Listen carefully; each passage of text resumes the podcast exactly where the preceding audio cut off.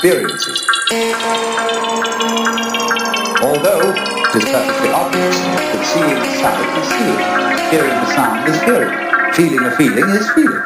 So in the same way, thinking a thought is thinking. Thinking a thought is. Thinking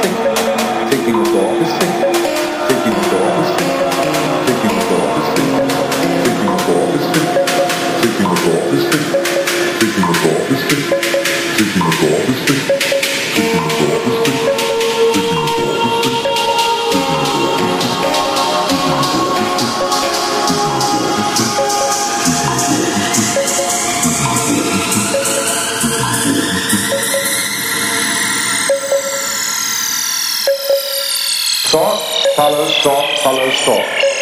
And those thoughts arise and go like waves on the water. Waves on the water.